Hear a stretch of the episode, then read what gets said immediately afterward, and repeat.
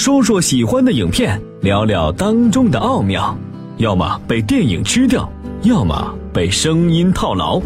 谈谈电影，喝喝茶。八九八，谈谈电影。这里是八九八谈谈电影，咱们接着谈《美丽人生》。《美丽人生》的后半段，就算在最艰难、最黑暗的日子里，就算是了无希望，死亡近在眼前，基督依然深爱着，并用生命和智慧保护着他的妻子和儿子。他的谎言，他的勇气和智慧，即使在战争的硝烟弥漫中。即使在最后枪声响起、死亡来临的那一刻，依然闪现着光芒。你懂德语不？Alles her, ich sage das nur einmal。现在游戏开始了，赶不上的人没份儿。Ihr seid nur aus einem einzigen Grund in dieses Lager transportiert worden。得到一千分算赢，谁先得到就能赢得一辆真坦克。Um zu arbeiten。算他幸运。Jeder Versuch der Sabotage wird mit dem sofortigen Tode bestraft。Die Hinrichtungen finden auf dem Hof durch Schüsse in den Rücken statt。每天我们把全体参赛者的排名在广场广播，凡是得分最低的人，我们将给他一个蠢驴的标记，让他挂在背上。Ihr habt die Ehre, für unser großes deutsches Vaterland arbeiten zu dürfen und am Bau des Großdeutschen Reiches teilzunehmen。在游戏中，我们将扮演爱喊叫的坏人角色，谁要是害怕，就会失分。Drei Grundregeln solltet ihr nie vergessen. Erstens, versuche nicht zu fliehen. Zweitens, folge jedem Befehl ohne Fragen. Drittens, jeder Versuch eines Aufstandes wird mit dem Tod durch Erhängen bestraft. Ist das klar?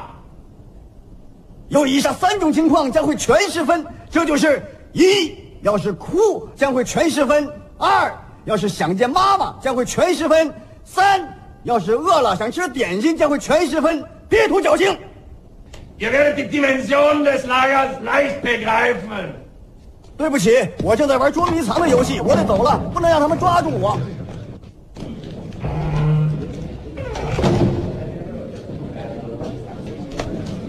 请问？不不不，不必问我，去问巴特罗缪，他什么都知道，都会告诉你的。回头把他说的告诉我。一千分，我跟你说过的，挺好玩吧？基督用尽全力编造谎言，在集中营的悲惨世界里为儿子。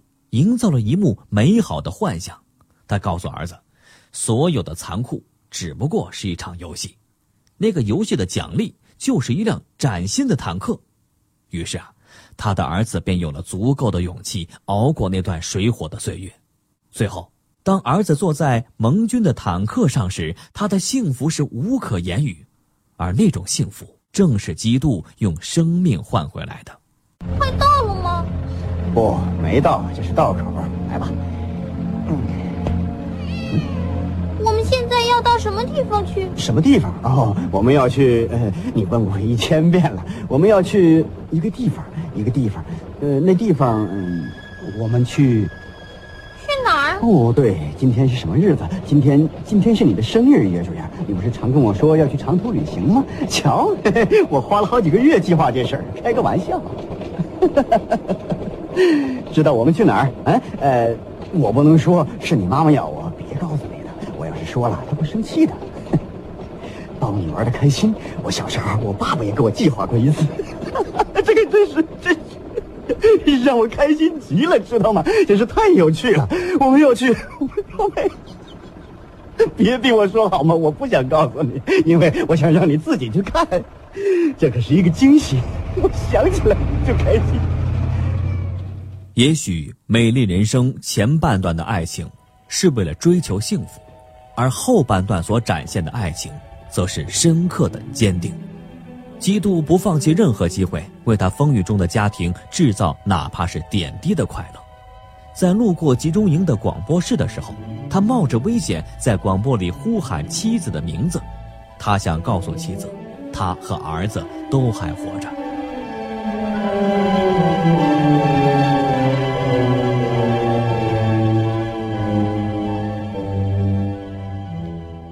基督还趁着做侍者的机会，为妻子多拉播放了歌剧《船歌》，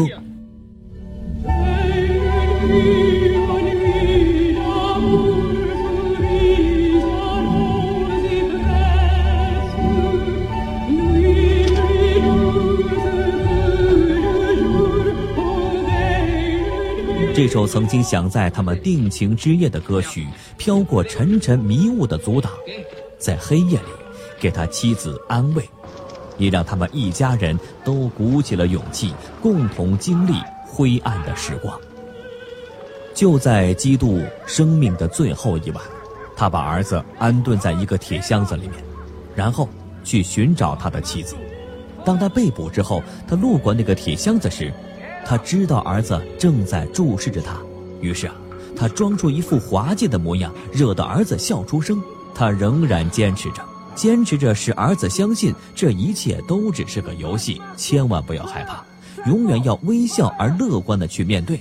然后，镜头就定格在儿子那个铁箱子里，但是远处清脆的枪声响起。基督没有像所有观众所想的那样，全家团圆等待救援，而是在黎明的前夕被纳粹枪杀了。没在。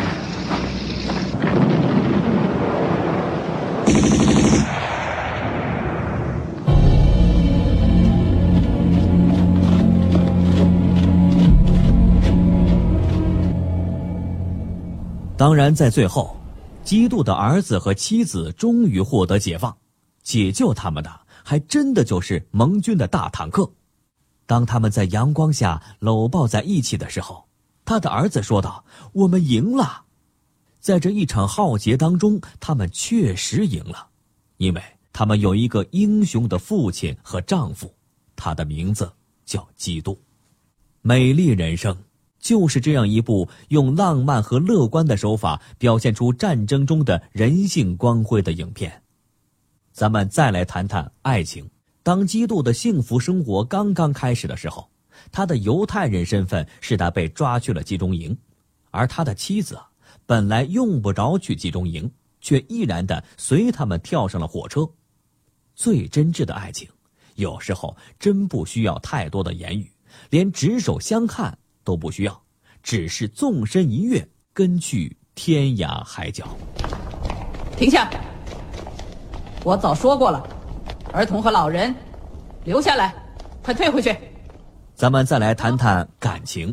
走，在影片当中啊，演多拉的演员有很好的演技，那是一种很克制的平静。楼上的那个刚来的时候对待我们还算可以，现在他最坏。至少他没让儿童和老人去干活。听着，不让老人儿童干活，是因为那帮人要杀死他们。过两天他们会被那帮人叫去淋浴，孩子们洗澡，洗澡，洗澡就是毒气室。你瞧那个地方。当他在集中营里听到孩子将要被杀掉的消息时，他的脸上没有任何表情，只是站在楼梯上，由着后面的人群在他身上冲撞。多拉望向窗外，目光深远。后来啊，他被派去挑拣死难者的衣服，而那种小心翼翼、不敢也不愿发现儿子衣服的感觉就非常到位。从这儿也可以看出，一个人最深沉的爱其实是很平静的，而能够撕心裂肺的哭出来的，其实啊，往往也是释然的开始。这就是我的故事。这就是我父亲做出的牺牲。约书亚，那就是他送给我的礼物。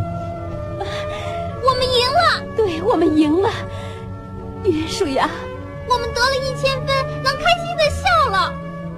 我们得了第一名，能乘真坦克回家了。我们终于赢了。最后，基督的儿子和妈妈多拉在阳光下抱在一起。他大声的叫着：“我们赢了！”那个时候，他还不知道他的父亲已经死去。电影响起旁白，用的是基督儿子的语气，听着声音呢，他已经步入老年。那么呢，咱们就可以这么理解，这部电影应该就是基督儿子约书亚的回忆。在他的回忆里，他的父亲依旧是那样的鲜活。那么，这何尝不是另一种活着呢？枪炮、炸药、毒气、死亡和饥饿，这些东西看似强大，但最后的胜利者却只能是人和生活。真正的光芒就像基督朝他儿子眨眼的那一刹那，意思是无论怎样，只要咱们不害怕，坚强、快乐、盼望，人生终究美丽呀。我们也会赢得自己的坦克。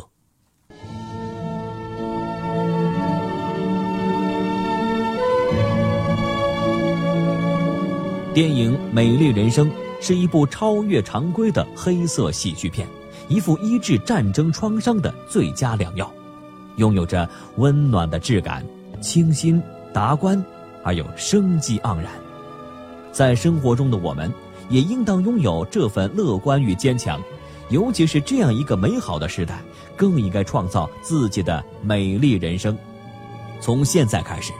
扬帆起航，在广阔的天地到温暖的海洋中，在游船上海钓，我们可以在这样的乐趣中寻找到人生的方向。不管是静钓还是动钓，都会在这种体验中对人生有一个新的定义。电影八九八第一季大型户外体验之旅，邀您一起去深圳海钓。详情咨询幺七七零八四七四九七八，幺七七零八四七四九七八。